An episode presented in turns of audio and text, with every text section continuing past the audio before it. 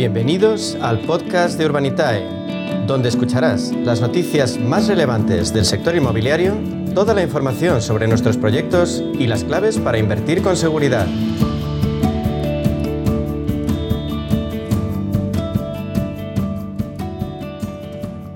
En la media sesión abordamos ahora una modalidad de inversión que está dando muy buenos resultados y que ha democratizado la posibilidad de entrar en el sector inmobiliario a los pequeños inversores. Les hablamos del crowdfunding inmobiliario y en esta modalidad de inversión eh, es una referencia Urbanitae. Nos acompaña su consejero delegado Diego Bestar. Diego, ¿qué tal? Muy buenas tardes.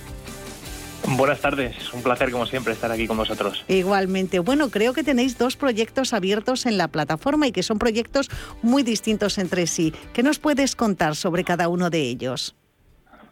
Pues sí, tenemos dos proyectos, eh, dos proyectos que ya, de por sí, cada uno por sí solo sería, sería bastante eh, distinto a lo que se suele hacer en el crowdfunding, más que nada por el tamaño, ¿no? por el tamaño de cada proyecto como sabéis, nosotros al final siempre hemos tenido la vocación de traer grandes proyectos inmobiliarios para que puedan invertir pues pequeños inversores, ¿no? Pequeños o medianos inversores. En este caso tenemos eh, un proyecto en la isla de Tenerife, em, que, como ya hablamos la semana pasada, es el proyecto más grande de la historia del crowdfunding en, España y es un ticket de 5 millones de euros para desarrollar 143 viviendas en, en Tenerife, en Puerto de la Cruz. La verdad es que este proyecto está muy bien porque, bueno, aparte de de ser un proyecto en una zona como es Puerto La Cruz, que, hay muy poquita obra nueva, más que nada porque no hay más sitio para construir, estará la última, eh, la última parcela disponible para, para poder eh, hacer obra nueva, pues este proyecto ya tiene mm, más del 50% de las viviendas reservadas y vendidas, con lo cual, bueno, pues el riesgo comercial está muy acotado eh, y por otro lado tiene ya la licencia de obra. Entonces, bueno, en cuanto terminamos de levantar el capital en la plataforma, eh, acudiremos a ampliación de capital y, podremos empezar la obra con, el promotor. Así que bueno, ese proyecto tiene una rentabilidad estimada alrededor de un 30 a 35%, entre un 30 y un 35 y un plazo de alrededor de dos añitos. Eh, y bueno, pues en ese caso nos hemos ido a Tenerife. Y el segundo proyecto que tenemos abierto, que abrimos el, lunes por la tarde, es un proyecto en, en, Madrid, en este caso en, la, en el barrio de Vallecas, y es un proyecto más mucho más pequeñito. Eh, estamos levantando únicamente 1.700.000 eh, para hacer 10 viviendas en, Vallecas, muy cerquita de, la boca de metro, en una zona pues con muchísima demanda residencial. Y, bueno, en este caso pues estamos levantando el capital, ya tiene licencia de obras el proyecto y estamos levantando el capital para terminar de pagar el suelo y poder empezar a construir y terminar la obra. Y en este caso hablamos pues de una rentabilidad estimada alrededor de un 21 o 22% en unos 18 meses. O sea que, bueno, son proyectos distintos, de distintos tamaños, eh, muy lejos uno entre sí, pero, pero proyectos que a priori parecen muy rentables y, relativamente seguros. Desde luego las rentabilidades de ambos eh, esperadas son más que atractivas.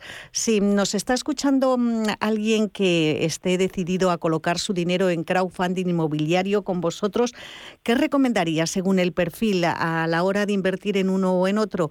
Bueno, también se puede invertir en los dos, eh, pero si mm, por la capacidad de inversión eh, del oyente tiene que decantarse por uno, ¿cuáles son eh, las características según el perfil que tiene cada ahorrador? Pues mira, yo te diría que, mm, lo que has dicho, nosotros solo hacemos una recomendación de inversión y siempre es la misma, que es diversificar.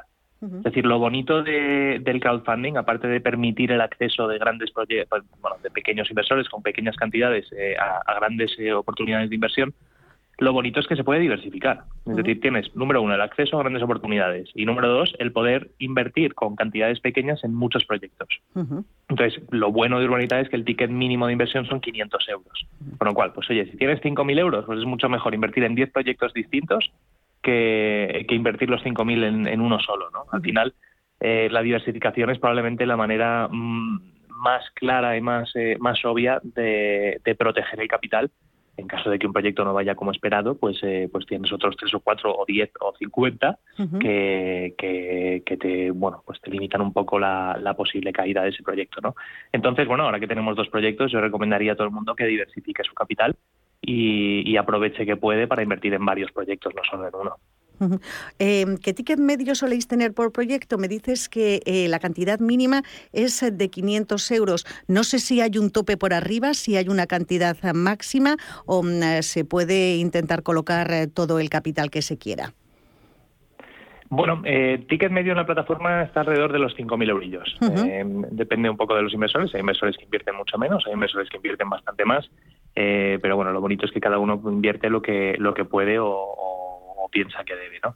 Em, al final, bueno, pues los proyectos a nivel de tamaño de proyecto, pues dependen mucho. Tenemos proyectos pues que van mm, desde tan bajito como 500.000 o 400.000 eurillos eh, a, proyectos de 5 millones de euros como el de Tenerife. Es verdad que tenemos un ticket máximo que marca CNMV. Nosotros, como sabes, somos una plataforma regulada por, por CNMV y supervisada por ellos.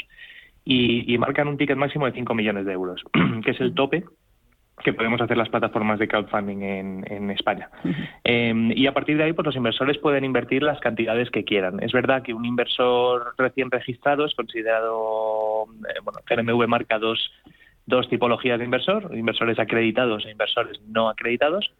Y todos los inversores que se registran a primera son considerados no acreditados. Y es verdad que tienen un límite máximo de 3.000 euros por proyecto. Pero bueno, si uno quiere invertir algo más, basta con hacer un cuestionario que, se rellena a través de la página web muy rápido y, ya puedes invertir sin límites cuando eres considerado acreditado. Eh, mm, para ser acreditado, eh, ¿qué mm, requisitos tienes que cumplir? Pues bueno, son requisitos principalmente de, capacidad económica y requisitos de conocimiento financiero. El, primero es, pues, si, si alguien, eh, si tienes ingresos de más de 50.000 euros, automáticamente eres considerado acreditado.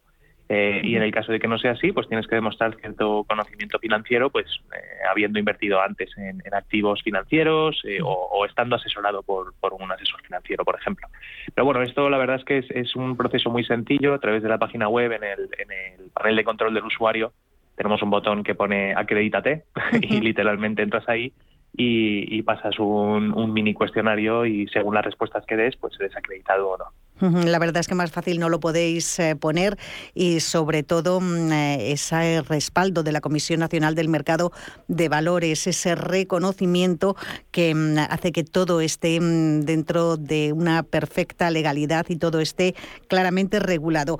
Diego, si alguien nos escucha, no está registrado, ¿cómo puede hacerlo?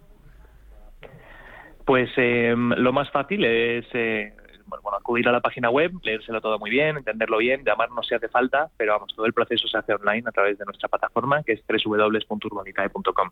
Y el registro es muy sencillo. Al final pedimos una información básica eh, y, una copia del DNI, que se puede hacer pues con una foto con el móvil o, o adjuntarlo si estás con el portátil. Y es verdad que se tardan unas horitas en, validar la cuenta, porque nuestra entidad de pagos tiene que, hacer el chequeo de blanqueo de capitales y bueno, es como cuando se abre una cuenta bancaria, ¿no? Pero una vez que esté autorizado, pues ya se puede invertir. Normalmente en el mismo día se autorizan las cuentas, así que bueno, es algo, algo muy rápido y muy sencillo. ¿Y se necesita algo más para invertir? Bueno, tener un mínimo de 500 euros, ya nos has dicho que es eh, la cantidad mínima para participar en uno de los proyectos. Básicamente, sí. La cantidad mínima, básicamente lo que hay que hacer es se puede invertir tanto con tarjeta como con transferencia. Para cantidades más elevadas, normalmente la gente suele hacer una transferencia a su cuenta de, Urbanitae. Y, y, bueno, esta cuenta de Urbanitae, para que lo entiendan los oyentes, no es una cuenta que esté en nuestro poder. En realidad es una cuenta que está en una entidad eh, de pagos externa que está regulada por Banco de España y que es la que la que gestiona los fondos de nuestros inversores con lo cual pues todos los riesgos están muy segregados todo muy muy limpito como aquel que dice muy muy bien separaditos todos las cuentas y los riesgos y, bueno, pues así la, la mejor manera de, tener todo bien hecho. Hemos hablado de esos dos proyectos eh, que están abiertos, muy diferentes, porque uno es en eh, Tenerife y mm, eh, tiene un ticket de 5 millones de euros, el otro en Madrid, Vallecas, ahí estamos hablando de 1.700.000 euros. ¿Tenéis más proyectos sobre la mesa? No sé si los promotores ya os buscan y os ofrecen en la posibilidad de financiar esas viviendas, esas infraestructuras que quieren hacer?